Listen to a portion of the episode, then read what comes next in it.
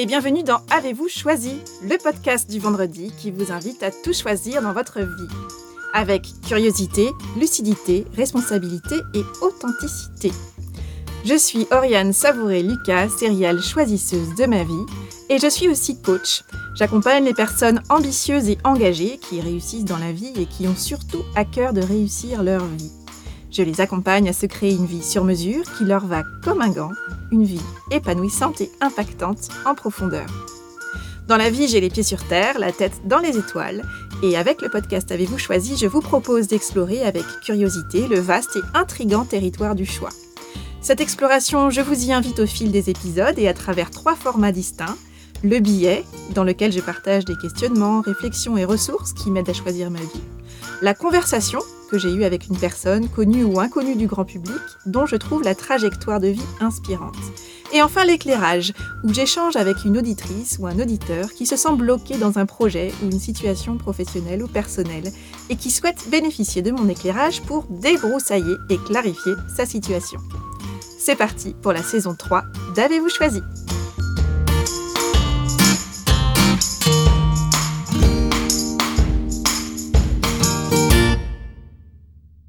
Je suis ravie de vous retrouver et je tiens à commencer par remercier celles et ceux d'entre vous qui ont pris le temps de participer à l'enquête que j'ai réalisée au début de l'été à l'issue de la saison 2. Merci beaucoup pour vos témoignages qui m'ont fait chaud au cœur et dans lesquels vous décrivez le podcast comme, je cite, une bouffée d'oxygène, un bouquet d'inspiration, de joyeuses réflexions, un moment de détente, de respiration et de réflexion, un rendez-vous frais, vivant, inspirant et enrichissant de la réflexion, du grain à moudre, de la méthode, des réponses, du contenu de qualité qui offre un nouveau regard sur le sujet du choix, une pépite et un vent de fraîcheur chaque semaine, ou encore une bulle joyeuse et inspirante. Merci beaucoup pour ces témoignages, parce que dans ce podcast, je mets du temps, du cœur et aussi tout ce qui me semble utile et fertile pour se fabriquer une vie choisie et je formule le vœu qu'il soit un fidèle compagnon d'aventure, une bouffée d'inspiration et un soutien ressourçant sur votre chemin. Alors, je suis toujours comblée à la lecture de vos retours si enthousiastes. Alors voilà, le mois de septembre est engagé et en cette période qui est souvent dense et intense, je veux vous parler de cette envie de légèreté que je ressens en ce début de nouvelle année scolaire. Pour commencer, je vais vous inviter à écouter l'épisode 41, Surfer la vague de la rentrée, dans lequel je décrivais l'an passé, en septembre dernier, déjà ce sujet de la vague de la rentrée, de cette déferlante et de comment nous pouvons choisir de surfer la vague de la rentrée. Et Aujourd'hui, je veux commencer par vous parler d'une histoire, une histoire de courgette. une histoire de courgette qui, pour moi, résume bien, euh, illustre bien le sujet que je veux évoquer aujourd'hui. Ce sujet du trop, c'est trop. Cette histoire de courgette, ça parle de moi euh, dimanche dernier, où j'ai finalement euh, vécu l'échec de courir plusieurs lièvres à la fois. J'ai appris à mes dépens que faire un peu ci, un peu ça, euh, ça a certes souvent un côté exaltant pour la personne que je suis qui aime avoir plusieurs projets, euh, répondre à des sollicitations variées. Et en famille, un dimanche où on était à la fois en train de préparer le retour à l'école, euh, repeindre un mur dans le salon et de mon côté, je finalisais la préparation du repas, eh bien, à répondre aux différentes sollicitations de la maisonnée, les courgettes ont un peu brûlé dans la poêle.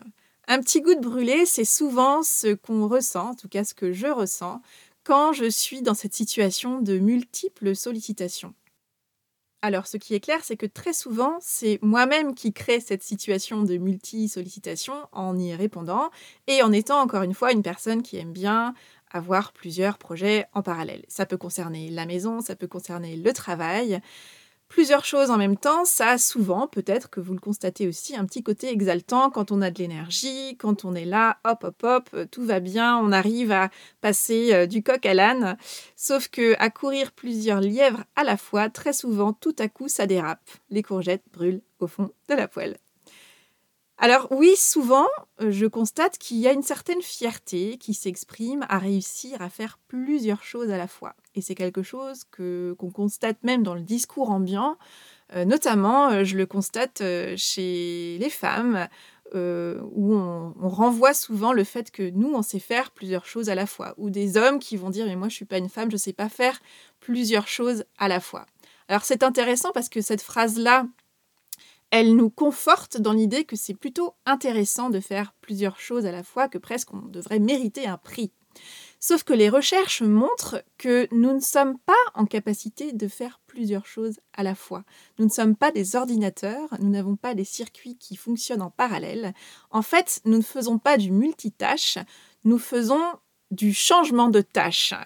Et en faisant du changement de tâche, en passant comme ça d'un saut à l'autre, d'une tâche à l'autre, eh bien, euh, les études montrent que nous sommes en fait en train de créer ce qu'on appelle des résidus d'attention. C'est-à-dire que en passant d'une tâche à l'autre, il y a toujours un petit bout de la tâche qu'on vient de lâcher qui nous poursuit, qui vient s'inviter dans la tâche suivante. Et en fait, on n'est jamais vraiment dans ce qu'on est en train de faire. Il y a toujours quelque chose qui nous retient, qui nous ramène vers un autre sujet. Et nous nous retrouvons en train de faire quelque chose en pensant à autre chose.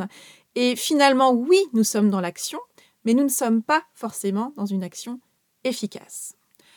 Je voulais vous parler de ça parce que la rentrée, très souvent, c'est une période où justement il y a une nouvelle dynamique, il y a un nouvel élan, il y a de, nouveaux projets qui émergent, même si dans le contexte qu'on connaît actuellement, il y a beaucoup d'incertitudes, il y a tout de même une sorte de vent frais qui, voilà, qui arrive dans cette période de l'année. Et puis, dans le même temps, la rentrée, c'est souvent aussi une période qui génère une forme d'appréhension au regard de la, de la cadence, des agendas bien remplis, d'une énergie qu'on pressent qu'il va falloir maintenir à un certain niveau pour pouvoir garder le rythme. Et en fait, en ce qui me concerne, avec les années, je commence à me connaître et je sais que je suis une perfectionniste en voie de guérison. Et mmh, pour ma part, j'ai toujours été une personne très occupée, j'adore les projets, j'ai toujours eu plusieurs activités en parallèle depuis toute petite, que ce soit des activités périscolaires en plus de l'école, après j'ai fait des études préparatoires, des classes préparatoires, donc j'avais beaucoup de travail, puis après je menais deux années d'études en parallèle, ensuite j'ai très souvent eu deux postes euh, en termes d'activités professionnelles en parallèle. Bref, je n'ai pas une habitude de la pause. J'ai longtemps considéré que les pauses, c'était une forme de perte de temps, que c'était des temps morts qu'il fallait optimiser. Je n'ai jamais été une fumeuse, donc pour moi, euh, les pauses, c'était pour les fumeurs. Je n'en ai pas une, donc euh, tout le temps mort, entre guillemets, était un, un temps à optimiser. Il y avait forcément quelque chose à faire de ce moment-là.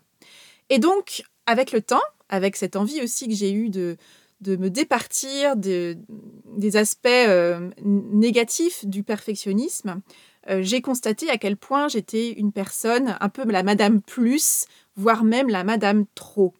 Euh, et, notamment dans les périodes d'appréhension, de stress, d'anxiété par rapport à des nouveaux projets ou des périodes qui, qui s'annoncent assez denses, où je me sens potentiellement un peu dans la vulnérabilité d'une organisation ou d'une euh, d'une qualité de production à fournir, eh bien, je vais avoir tendance à euh, être encore plus Madame Plus et encore plus Madame Trop. Heureusement, les années sont là, donc je commence un petit peu à me connaître et comme on dit, euh, je me vois un peu arriver. et parce que en fait, le piège pour moi, c'est de plus en plus de sentir que je suis un petit peu dans ces configurations-là où j'en fais trop, où il y a quasiment plus d'espace dans mon agenda, il y a plus de plage disponible, eh bien très vite la sensation, c'est un peu une sensation d'étouffement, de manquer d'air, d'être un peu en apnée. Je sens que mon énergie décroît, je n'ai plus la même réactivité dans les projets, je me trouve moins percutante, moins affûtée et ça commence à m'agacer. Donc l'appréhension se transforme en culpabilité parce que je considère que je ne suis pas assez, que je ne fais pas assez euh, de ci, de là, euh, en famille, au travail, etc., etc. Et là, mon perfectionnisme euh, reprend toute sa place euh, et, ça crée euh, beaucoup de tensions intérieures et c'est quelque chose sur lequel je travaille de, plus en plus.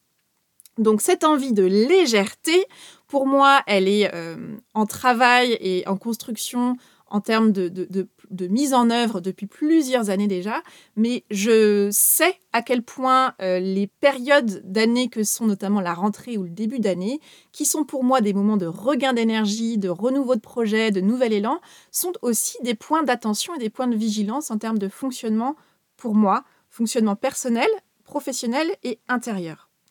Et ce, que, ce qui m'aide justement euh, pour euh, veiller à maintenir un degré de légèreté suffisant pour aborder ma vie avec légèreté, avec joie et avec épanouissement, c'est de toujours veiller à euh, faire moins pour faire mieux. Et comme je me vois venir depuis euh, quelques, années, mais surtout depuis quelques mois maintenant, où je systématise quelques pratiques autour de cette question du faire moins, je suis très attentive à la construction de mon agenda. Et c'est une pratique que je voulais partager avec vous aujourd'hui, un outil très pragmatique et pratico-pratique à mettre en œuvre et à tester dans votre quotidien. Alors en fait, lorsque je fais face à mon agenda, j'aime... Euh, alors il y, a deux configurations. Il y a l'agenda que je construis et puis il y a l'agenda que je relis, que je révise régulièrement.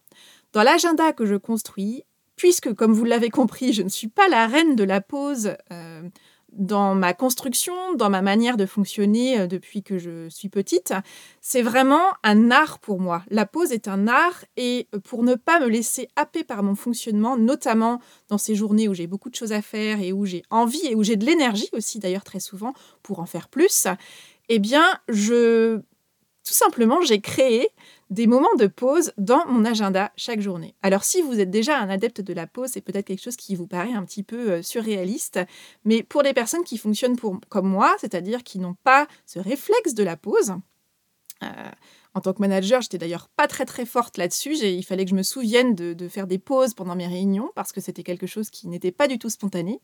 Eh bien, je, m'insère des temps de pause, tout comme je m'insère mes temps de rendez-vous, mes temps de travail euh, seul, etc., etc. Je crée visuellement des temps pour faire des pauses. Donc ça, c'est dans la phase de construction de l'agenda. Et puis, il y a aussi la phase de relecture, de révision de mon agenda. Et ce que j'aime à faire depuis quelques mois, même presque un peu plus d'un an maintenant, euh, c'est de systématiquement euh, passer euh, mon agenda de la semaine à venir. Donc je fais ça souvent le dimanche soir ou le lundi matin en démarrant ma semaine, de passer mon agenda au tamis de, de trois questions. En regardant les différentes tâches qui sont déjà sur la liste de la semaine, ou alors que je m'apprête à ajouter de nouveaux euh, euh, temps de rendez-vous, temps de travail, etc., je me pose trois questions. La première, c'est est-ce que cette tâche, est-ce que cette action a besoin d'être faite? Tout simplement. Parce que je m'aperçois que parfois, euh, j'ai tendance, et peut-être que ça vous parle, à faire des actions, prévoir des actions qui, finalement, en y réfléchissant bien, ne sont pas forcément nécessaires parce que, par habitude, par, euh, pour plein de raisons X ou Y. Mais je trouve intéressant d'aller questionner le, la pertinence même de l'action que nous nous apprêtons à enregistrer dans notre agenda, qu'il s'agisse d'un agenda écrit ou électronique. Donc première question, est-ce que cette action a vraiment besoin d'être faite, d'être réalisée? Deuxième question, si c'est un oui, alors si c'est un non, c'est vite réglé. Si c'est un oui, c'est est-ce que cette action a besoin d'être réalisée par moi? Et là, c'est toute la question de la délégation qui surgit à ce moment-là. Et euh, ça peut concerner tout à la fois euh, la question de la sphère euh, familiale, personnelle, la sphère professionnelle, quand on travaille dans une équipe, quand on travaille, que ce soit une équipe en tant que manager ou membre d'équipe, ce sont des questions qui sont intéressantes à se poser. Et puis, la dernière question, c'est est-ce que cette action a besoin d'être faite maintenant? Alors, ce maintenant, il est forcément à associer, euh, soit c'est aujourd'hui, soit c'est à la date à laquelle on, projette de, le faire. Et cette question-là, justement, elle permet de reporter une action si celle-ci n'est pas euh, urgente immédiatement et n'a pas besoin d'être faite dans, dans l'instant ou au moment où on l'avait envisagée. Voilà, donc ces trois questions, c'est est-ce que cette action a besoin d'être réalisée? Est-ce que cette action a besoin d'être réalisée par moi? Et est-ce que cette action a besoin d'être réalisée maintenant? Et si vous passez votre agenda dans ce que vous avez prévu, dans votre agenda prévisionnel, ces trois questions-là, je peux vous assurer que vous allégez très souvent d'au moins quelques tâches, quelques réunions, quelques missions, des, un agenda qui tout à coup s'allège. Alors tout l'enjeu pour des profils comme moi, c'est de ne pas euh, réinvestir les plages horaires euh, dans, dans, de nouvelles actions sans avoir justement repesé la pertinence, le fait de le faire soi-même ou de le faire immédiatement. Hein, donc tout ça, c'est en fait une gymnastique à laquelle je vous invite. Donc ça, je vous invite à tester ça sur euh, bah, l'agenda de la semaine à venir, par exemple. Et puis, il y a un petit peu la question bonus que euh, je me pose systématiquement, notamment dans les moments où je sens que c'est un peu, euh, je commence un peu à, être en apnée, à manquer d'énergie, à me dire que, à m'énerver un peu toute seule, à, manquer de discernement, vous savez, où justement on se retrouve à sauter un peu du coq à l'âne et à plus savoir ce qu'on a dit, ce qu'on a fait, etc. Donc là, c'est vraiment, alors idéalement, le, parcours euh, de délagage de l'agenda permet de plus en plus d'éviter ces situations. Et malgré tout, la vie est là, donc elles peuvent surgir un peu à tout moment. Et donc, ce que je me pose comme question de plus en plus souvent, parce que je suis cette Madame Plus, voire cette Madame Trop dans ce que je dis, dans ce que je fais, etc., si je n'y prends pas garde, eh bien, je me pose la question, et si j'en avais déjà fait suffisamment? Et si j'en avais déjà fait suffisamment? Très souvent, je constate que je n'ai pas besoin d'en faire plus, que j'en ai déjà fait assez, et que là, je suis juste en train d'essayer de me rassurer. Donc ça peut s'appliquer à la maison, tout comme au bureau, dans toutes les actions, dans tous les projets, petits et grands, que vous voulez mener à bien. Et si vous en aviez déjà fait suffisamment? Si vous ressentez le besoin d'être accompagné pour avancer concrètement dans ce projet qui vous tient à cœur et que vous repoussez depuis trop longtemps à votre goût, mais que vous ne savez pas ou plus par quel vous prendre, sachez que je suis en train de constituer le groupe de coaching en ligne Déconfiner vos idées. Il est temps de passer à l'action qui démarrera le mardi 29 septembre et se clôturera le mardi 8 décembre. Ce sera six rendez-vous en ligne pour vous atteler à la réalisation de votre projet de cœur avec joie, lucidité, méthode et responsabilité. Donc si ça vous intéresse, si ça vous intrigue, rendez-vous sur le site oriansavoureluca.com, page l'atelier. Je serai enchantée de vous accompagner sur votre chemin parce que je suis convaincue que vous n'avez pas besoin de plus d'idées, vous avez besoin de passer à l'action et je serai là pour vous accompagner avec l'émulation d'un groupe. J'accompagne également en coaching individuel à distance ou en présentiel un petit nombre de personnes. Je les accompagne à mettre leur efficacité à leur propre service pour se construire la vie épanouissante et impactante à laquelle elles aspirent. Alors si vous sentez que le temps est venu pour vous d'avancer vers ce que vous voulez vraiment, que vous aimeriez être accompagné sur ce chemin et que vous êtes prêt ou prête à vous investir et à investir en vous, alors contactez-moi via le formulaire de mon site afin que nous puissions échanger et identifier dans quelle mesure nous pourrions travailler ensemble. Ça vous tente?